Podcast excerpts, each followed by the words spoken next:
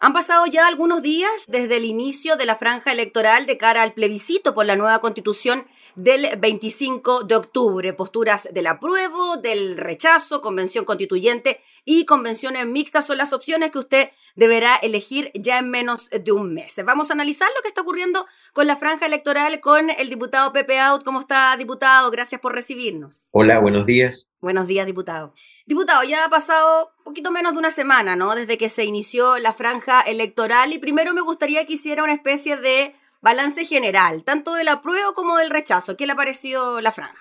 Bueno, lo, primero que hay que decir es que había mucha expectativa respecto de la franja, porque tú sabes, las franjas habían venido disminuyendo en importancia desde el 88 hasta hacerse casi futiles, digamos, o sea, sin ninguna incidencia sobre las elecciones.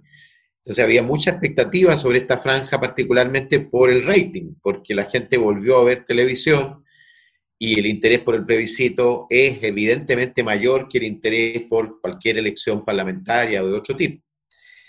Y, de hecho ha tenido más rating, por lo menos en los primeros días, que lo que tenía la franja en las últimas elecciones.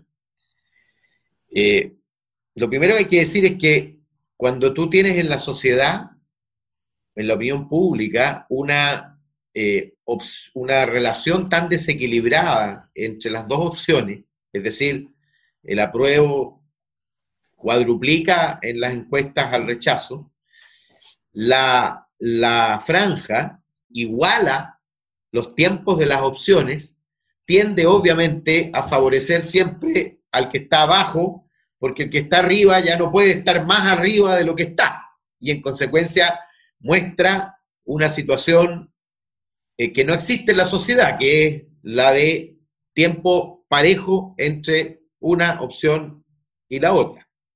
Y desde ese punto de vista yo creo que la franja va a ayudar un poquito a salir del, piso al, al rechazo. Oiga, diputado, y antes de que termine la idea, muy cortito, ¿y podría pasar lo contrario, que la gente del apruebo, por ejemplo, vea la franja y diga, ¿saben qué? No, no voto por el apruebo, me cambio el rechazo.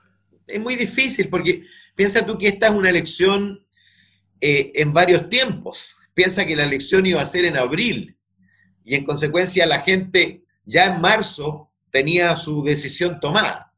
Lo único que podría, creo yo, hacer desplazarse a una parte de la franja del apruebo, del electorado del apruebo hacia el rechazo, es un brote, un brote muy importante de violencia. ¿ah? Yo creo que la única esperanza que tiene todavía, espero que nos estén preparando algo, es el 18 de octubre, ¿ah? que haya tal violencia que una parte le crea a Chile Vamos y al rechazo ¿ah? y eh, opte por una solución de no innovar. ¿Y usted cree que es casualidad, diputado, disculpe, que el 18 de octubre sea una semana antes del plebiscito del 25 de octubre, la conmemoración del 18 de octubre, digo? Exactamente, y ahí va a estar la sabiduría de la gente, porque si el 18 de octubre se parece a una sonada de violencia, es un, es un resultado. Y si el 18 de octubre se parece a esa manifestación multitudinaria y nacional que llenó todas las calles en todo Chile, es otro el resultado. Por supuesto, yo quisiera que fuera lo segundo, pero depende básicamente de la gente. Yo tengo la impresión de que la gran, la abrumadora mayoría de la gente tiene puesta sus esperanzas en el 25 y por lo tanto no se va a sumar a nada que conspire contra el resultado. Pero yendo a la franja misma, es difícil analizarla como un todo, ni siquiera a la del apruebo y a la del rechazo, porque son varias franjas en una. ¿ah? Eh, no, no se ve en ninguno de ambos coherencia. De hecho, los discursos a veces se contradicen.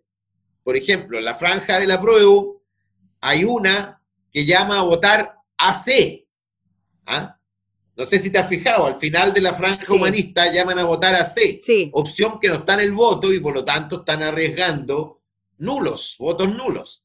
Luego, en la franja del rechazo hay una contradicción evidente entre quienes denostan a los políticos y dicen aquí no va a haber políticos, pero a seguido dicen es bueno que la mitad de la convención esté formada por políticos experimentados. O sea, los mensajes son extremadamente contradictorios y desde ese punto de vista se anulan entre sí. Bueno, con respecto a ese punto del rechazo propiamente tal, que también tienen una parte de la franja dedicada a la convención en mixta, llama la atención a, bueno, ya, perdemos esto, pero optemos por esto, que de alguna manera es lo que a nosotros nos interesa. Entonces, eso quizás también puede provocar cierta confusión en la gente de diputados, que tengamos rechazo, convención constituyente, convenciones mixtas dentro de una misma franja, de un mismo sector.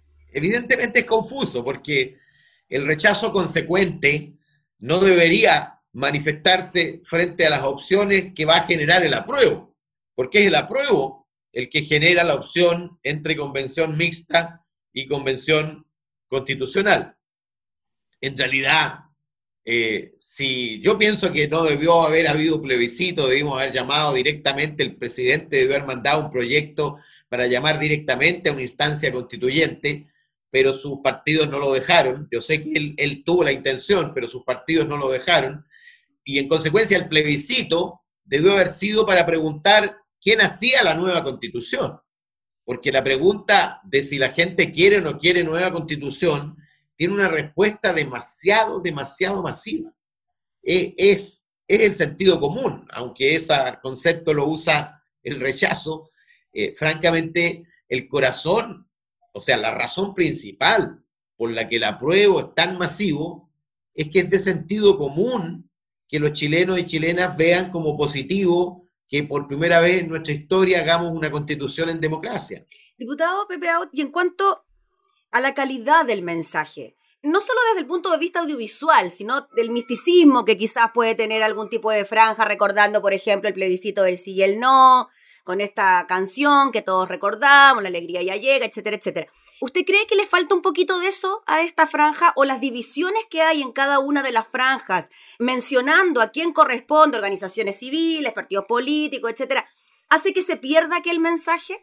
Efectivamente hace que se pierda, aunque hay intentos de algunos de apelar a esa, esa épica, mm. a ese sentimiento. En particular la franja de la democracia cristiana al inicio, ¿ah? en un muy buen spot desde el punto de vista de la factura técnica. Perdón, para contar, con la marcha masiva de la que hacíamos mención recién. Exactamente, y la idea de que hemos enfrentado tsunami, hemos enfrentado terremotos, hemos enfrentado temporales y Chile se levanta, en fin. Eh, pero, pero eso se diluye un poco en el contexto, en la majamama de, de mensajes, de discursos, me incluyo, por supuesto. ¿ah? Eh, a veces hay franjas que se demoran más en la presentación que en el desarrollo mismo, porque los avisos que pone el CERVEL son extremadamente, o sea, el, Consejo de Televisión son extremadamente largos y algunos tienen fracciones de segundo y en consecuencia eso tiende a, desordenar de algún, de modo la fuerza conceptual de la franja.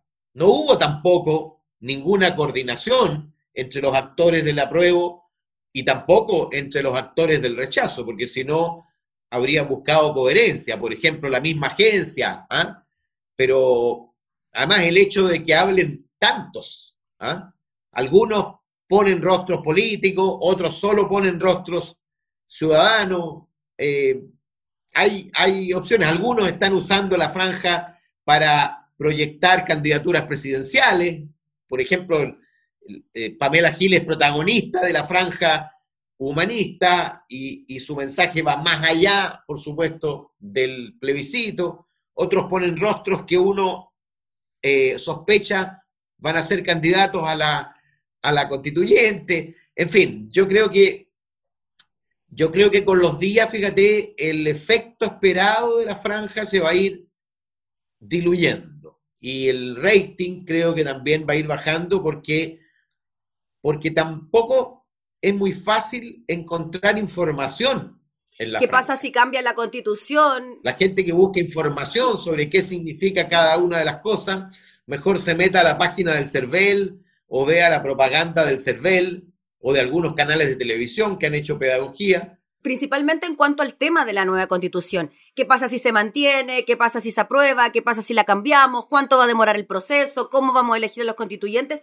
Esa información en la franja no se ve. Diputado Pepe Out, y ya que se mencionó a usted como uno de los protagonistas de la franja, ¿por qué usted decidió participar en la franja? ¿Era lo que le tocaba? ¿El espacio que le tocaba? ¿Cómo fue esa determinación? Bueno, porque me siento obviamente convocado a intervenir en esta decisión que a mi juicio es histórica Fíjate que estaba pensando esta mañana, eh, vamos a votar tres veces esta nueva constitución. Primero para decidir si la hay o no hay.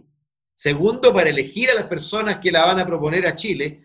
Y tercero para ratificarla. Es decir, vamos a tener los chilenos y chilenas tres opciones. Nunca habrá habido en la historia de Chile y probablemente en el mundo una constitución que va a nacer con tanta legitimidad. Eh, y, obviamente, yo que soy independiente desde hace ya casi cuatro años, me sentí llamado, obviamente, a, decir mi, palabra. Ahora, en tres segundos, tú comprenderás, es bien difícil hacerlo, mm. eh, pero de todas maneras, yo intento eh, meter mensajes centrales, digamos. ¿ah? Y, y a mí me parece... Al menos se alcanza a escuchar, ¿no? Se, a ver. Se alcanza a escuchar la frase que yo quiero decir. Sí, sí, ¿ah? eh, Por supuesto tengo que decirla a mucha velocidad, tres segundos. Tres segundos son dos, solo dos ideas. Hay que obligarse a, sintetizar.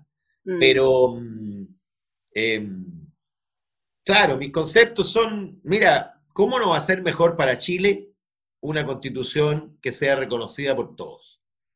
¿Cómo no va a ser mejor para un país tener una constitución hecha por primera vez en democracia? ¿Cómo no va a ser mejor elegirlos a todos los que van a sentarse a discutir la constitución y no a políticos que van a estar pensando en su próxima elección? Esa es la diferencia central, fíjate, entre una instancia mixta y una instancia constituyente. En la instancia mixta, la mitad de las personas va a estar pensando en su reelección y por lo tanto, ¿qué decisión tomo que me haga más popular? En cambio, los 155 elegidos, las y los, porque va a ser mitad y mitad, además, esa es otra diferencia muy importante.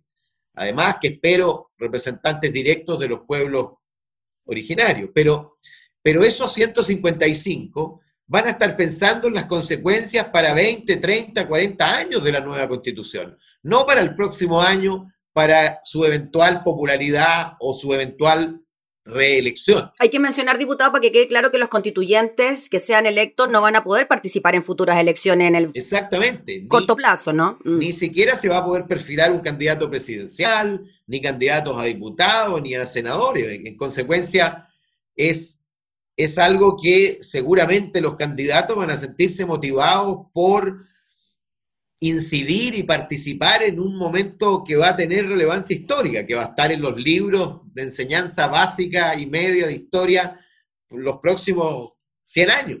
Diputado, usted mencionó la franja de la UDI, creo que es, ¿no? Donde dicen aquí no vamos a ver políticos en esta franja. Y por otro lado tenemos a la ex nueva mayoría, donde aparece, si mal no recuerdo, presidente del PP, presidente del PS y presidente del Partido Radical, en un tono bien diferente, ¿no? Al que vemos como en tonos pasteles, ¿no? Como más, no sé, más ameno. Amigables. Amigables, usted lo dijo, amigables. ¿Cómo ve usted esa dinámica? Eso de que por un lado, digamos, no queremos saber nada más de político y por otro lado vemos a los políticos tradicionales en este tono más amigable, como usted dice. O sea, a mí me parece un poco, eh, si tú quieres, eh, cínico, que un partido con más de 40 años de historia reniegue de la política.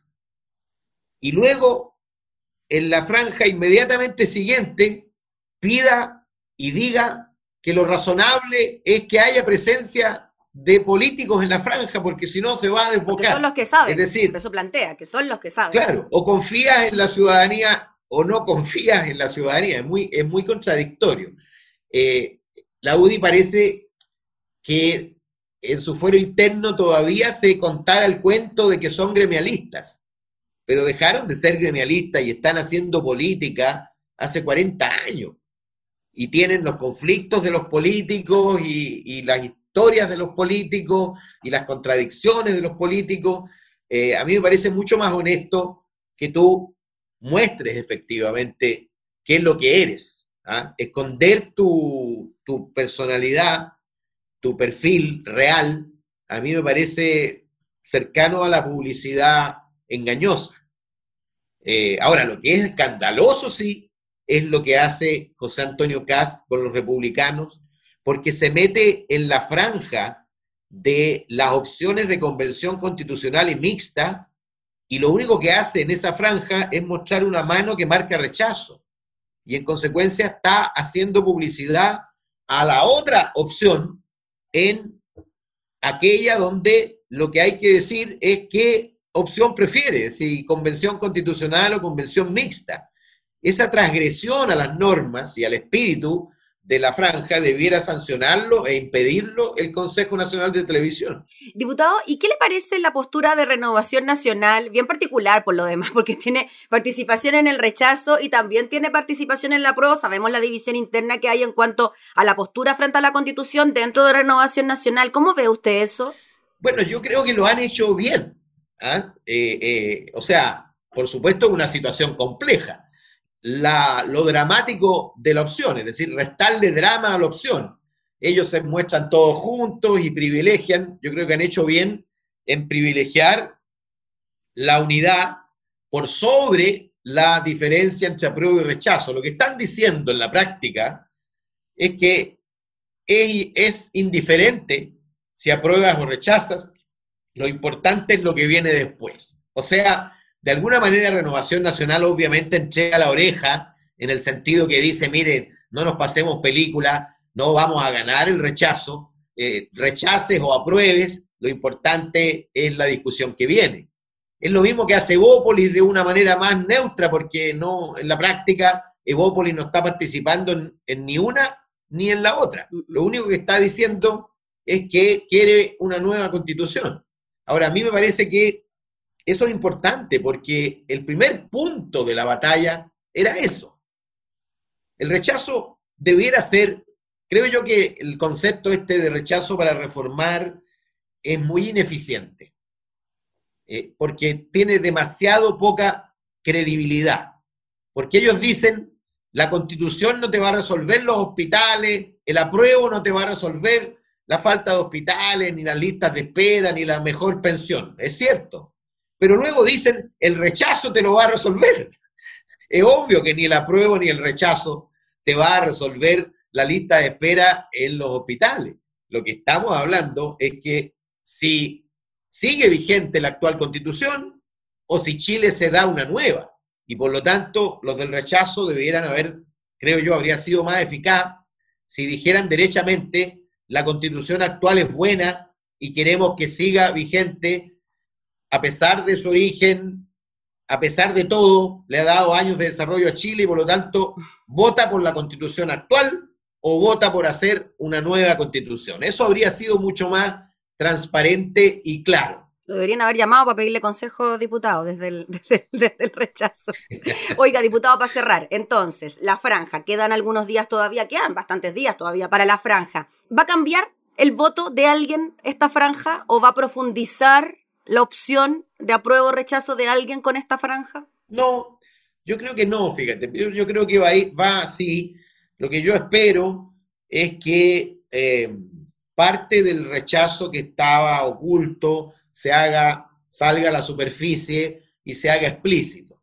Porque los números de las encuestas son exageradamente eh, desproporcionados. Es decir, eh, el rechazo marca 12, 11, 9, y obviamente, creo yo, se va a ir sobre 20% eh, a la hora de los que hubo. Pero esta es una elección, un plebiscito que se va a parecer mucho más al plebiscito del 89 que al plebiscito del 88. El plebiscito del 88 dividió a los chilenos en dos mitades, una más grande que la otra, por supuesto, pero 56-44. El plebiscito siguiente, que fue unánime, fue sobre 90%. Yo creo que este se va a mover entre 70 y 80% para una opción y entre 20 y máximo 30 para la otra. Eh, lo que significa en la práctica el país entero, transversalmente, todos los sectores sociales, todos los, todos los grupos de edad, todas las tendencias políticas, porque yo creo que el, el, el, el, el apruebo, por supuesto, es absolutamente mayoritario en la gente que se siente de izquierda, pero también es absolutamente mayoritario en la gente que se siente de centro y casi empata con el rechazo entre la gente que se siente de derecha. Y entre los jóvenes que se sienten de derecha, el apruebo le gana lejos al rechazo. Eh, por eso yo nunca voy a entender, y esto va a quedar para la historia, la decisión de Alamán y de otros de inmediatamente eh, construido el acuerdo de, de noviembre, haber enarbolado el rechazo. Porque para mí es un suicidio recetarse una derrota electoral tan flagrante, tan masiva, antes de otra elección que viene en seis meses más. Esa es la explicación de por qué tú no tienes alcalde por el rechazo prácticamente. Porque obviamente, ¿cómo va a encabezar la campaña del rechazo un alcalde que después, en seis meses más, va a buscar el apoyo de más de la mitad de sus electores. Pero con los parlamentarios no pasaría eso, o porque también optaron por opciones distintas, como usted mencionaba el propio Alamán en el ministerio, o sea... Lógico. Ahora, los parlamentarios obviamente requieren mucha menos votación que los eh, alcaldes, pero de todas maneras, la mayoría de los parlamentarios del rechazo está pasando viola. Es decir, yo converso en los pasillos, tú sabes mucho, muy bien. Y obviamente todos dicen, bueno, yo estoy por el rechazo para que no me castigue mi electorado duro, pero no voy a mover ni un dedo, ni voy a comprometer ni un folleto, ni voy a poner mi rostro al lado del rechazo, porque la mayoría de mis electores, o buena parte de mis electores, va a votar a prueba. Y yo no me quiero disociar de mi electorado. Salvo aquellos parlamentarios quizás con una postura más dura frente al rechazo que hicieron esta gira, ¿no? Dando a conocer las posturas del rechazo, que ellos tampoco no tenían ningún problema en aparecer, ¿no? Lógico, pero es un puñado. Mm. ¿ah? Obviamente están todos los de las Condes, naturalmente, donde piensan que ahí no les, no les tiene, no les produce costo. Pero cualquier parlamentario que representa sectores medios y populares, donde el rechazo no supera el 15, 20%, le es muy costoso ponerse a la cabeza de una campaña tan en contra del sentido común ciudadano. Eh, y eso explica que que la mayoría esté pasando piola, por supuesto, cuando le preguntan dice, pero, pero no va, no veo a parlamentarios, por ejemplo, poniendo mini cápsulas en las radios donde hablan durante todo el año, eh, mini cápsulas para sumarse a la campaña del rechazo. Piensa tú que todos los líderes con respaldo ciudadano importante de la derecha están por el apruebo. Mario Desbordes, Cristian Monkever, Lavin, Lavin, Carter, Codina, Carter, en fin, todos los que todos los que conversan cotidianamente con la gente, obviamente los que cultivan el perfil de, líderes del, núcleo duro de la derecha, no tienen problema.